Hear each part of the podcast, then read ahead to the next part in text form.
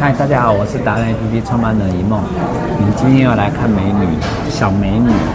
呃，我今天要问小美女一个小小小的问题。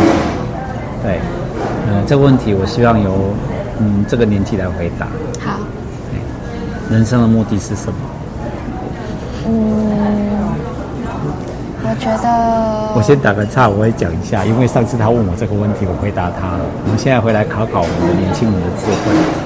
人生的目的，活着的目的是什么？来，开始吧，我们听听看你怎么说。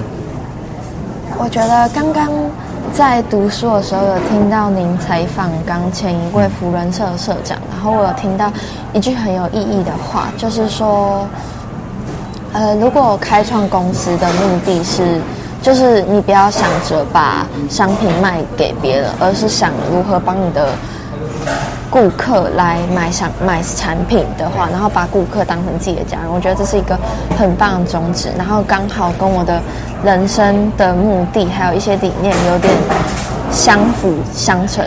就是我认为人生的目的应该是最终目的吧，就是我这些努力的成果，我会希望能够帮助别人，帮助别人。也就是说，您是一个非常有热心跟有爱心。你会想除了把自己做好你自己的本分以外，你还想要帮助别人，对不对？